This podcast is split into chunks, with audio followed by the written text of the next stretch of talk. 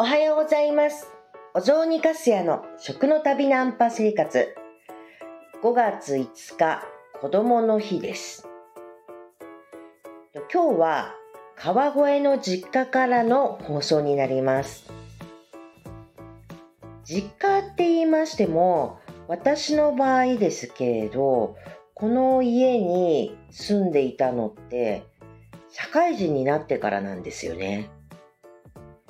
うちはですね、転勤族の家でして、まあ、父が公務員、自衛官だったものですから、だから、まあ、とにかく、えっ、と、転勤が多くて、子供の頃も転校が本当に多い、そんな家でした。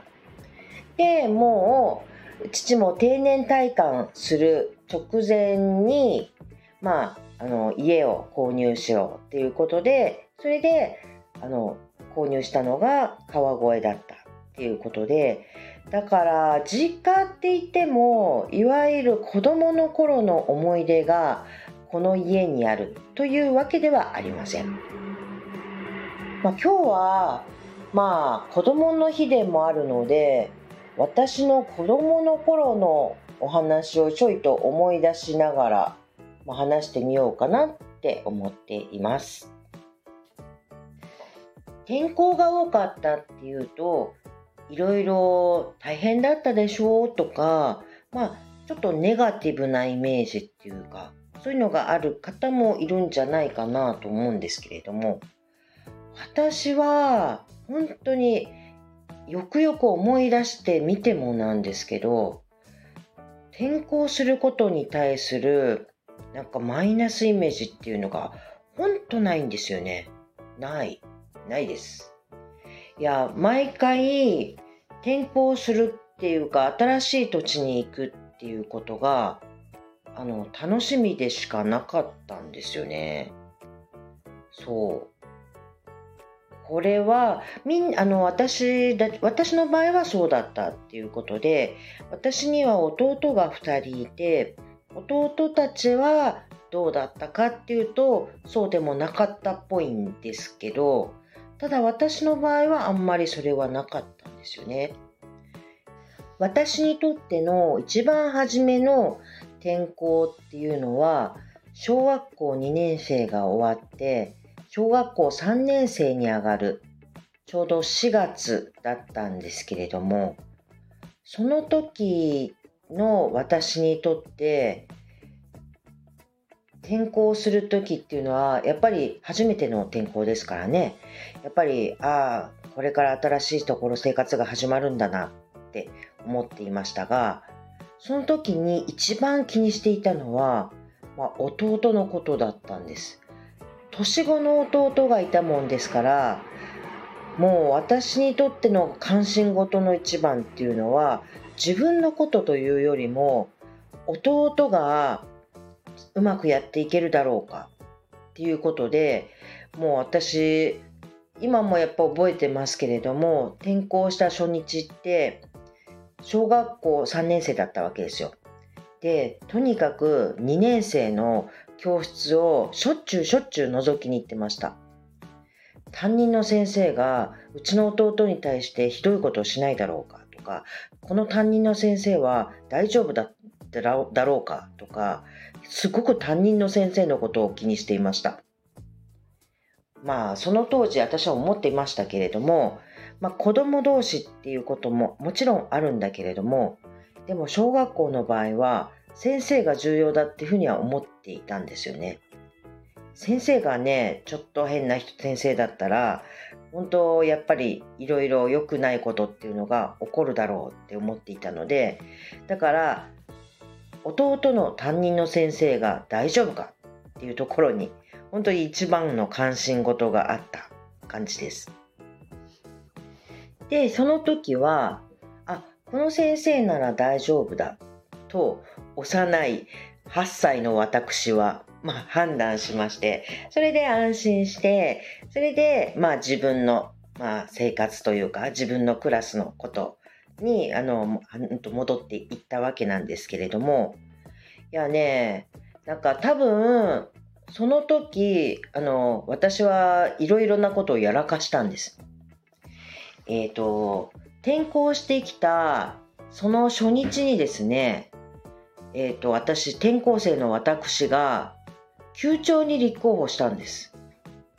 何なんでしょうって感じですけど、まあ、それも今も覚えているんですけれども、まあ、あの、函館でいた小学校では、級長のことはもう学級委員とは言っても級長みたいな言い方はしてなかったんですよ。でも須走では級長っていうふうに言われててそれでその級長っていう響きがまるで休館長みたいみたいな意味わからない面白みを感じましてですね転校してきた初日にまあ級長に立候補したんですよね。そんな転校生ってやばいですよね。だから私はその転校してきた初日にまあ、うんと、クラスのみんなからまあ、まあ、ガン無視されるようになったみたいなんですよ。みたいなんですよっていうぐらいで私本当気にしてなかったんですよ。自分弟のことはすっごい気にしていたんですけれども弟がうまくやれるかっていうところはだけど私自身のことってこんなことをしたら嫌われちゃうんじゃないかとかっていうことをあんまり気にしてなくってあれ何なんでしょうねいやその当時どうしてなんだろうって思うんですけど、まあ、一つにはですね多分私がです、私が物語の人だったからじゃないかなって思うんです。私とのその当時はとにかくま文学少女だったもんですからね毎日毎日あのいろんな小説あの物語っていうのを毎日1冊以上読んでいたそういう本ばっかり読んでる子だったんですよ。で本読んでるといろんな世界があるじゃないですか。それで毎日毎日1冊以上は読んでるわけだから毎日いろんな世界を私は、えっと、経験していたりするわけです本の中で。だからなんか転校するっていう時も自分の中では本当にあの毎回違う場所に行くっていうことは私もまた違う自分になればいいっていうような感覚でなんか今までの生活が変わってしまうんじゃないかなだとかそれだとか私がうまくやれるんだろうかとかあんまりっていうかほぼ考えてなかったような気がします。一生懸命思い出そう思い出そうって思い出してるんですけれどもそういう風な感じっていうのが自分の中の感情にはなかったなと思います。新しい土地で私はどんな自分になるのかなっていうようななんか本当に物語物語のページを開くように全然別な自分になるっていうことをこう楽しみにしてるようなそんな子供だったような気がします。だから気にしてないんですよね。もう自分がうまくやれるかななんていうことじゃなくってここの中でうまくっていうか自分が楽しめばいいっていうかそんな感じでいました。だからその時なんかもねえっ、ー、とまあ小学校3年生の私、えー、転校初日に級長に立候補してなんだこいつっていう感じで多分全員からまあ無視されるようになったんでしょう。だからまあその当時うちの母に担任の先生からそういうようなことそんな感じになっているようですよってことをまあの報告があったっぽいんですけれども私の中ではあそうなの？ぐらいな感じでいました。でまあマイペースに淡々とその誰も喋りかけてこなかったところで初めての経験ですからね、まあ、気にしてないですよ。本当に。気にしてないから自分のマイペースで、うん、と楽しそうに楽しそうなことをやるしなんか私から勝手に喋りかけてそれでなんか別に、うん、と無視されてもそれで話しかけるあここではこういう感じに始まっていくのねみたいな感じでその自分のペースで 進んでいっちゃったわけです。そのうちなんかこう仲良くなるきっかけが何があったのか分かんないけどあってで結局本当に、えーと、夏休み明けの2学期の時には私休長になっていたのでだからあの、まあ、受け入れられたんでしょうねって思うんですよね。そんな感じで私の場合は新しい本を読むように新しい物語のページの中に入っていくっていう感じにもうなんかだからねあんまり自我というかいうものを大切にしようみたいなところがまあ多分ちょっと欠けてたのかもしれません。そう考えたら本当にもうずっと転校し続き転校が続いても本当にね毎回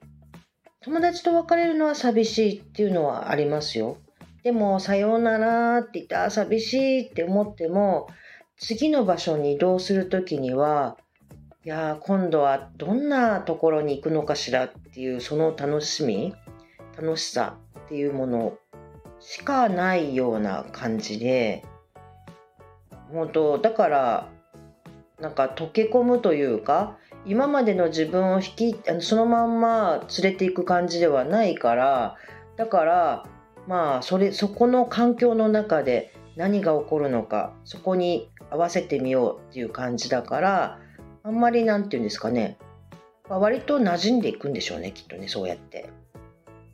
それがもしかしたら本当に今の私にもずっと続いていたりしてだからこう私も今もね点々点々といろいろ場所を変えていきながら暮らしていっているわけですけれども、まあ、どこのどこに行ってもなんか、まあ、やっていけるような気がしているのはそれはあんまり何て言うか今までの自分っていうのが変わることっていうことに対してなんかあんまり、まあ、無頓着だからかななんて思います。カラッと変わってしまって当たり前だっていうふうに思っているところがあるんだろうなって思ってます。これは何なんでしょうね。まあ私がだからもしかしたら天候が多いそういう生活をしていたっていう子供時代過ごしてたっていうこととまあ、絶対あの影響が大きいのは本ばかり読んでた子っていうことじゃないかなって思うんですよね。本ばかり読んでて毎日毎日新しい物語をめくっていた人間だったからだからあんまりねあの新しいことが始まっていくっていうのは本を読む感覚だと思えばなんか全然平気なんですよね。なんていうことをちょっと思い出している本日だったりします。ということでもう明日は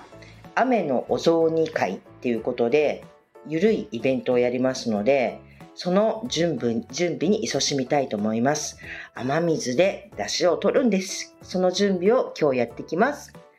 ということで今日も皆さんにとって良い一日になりますように。では、さようなら。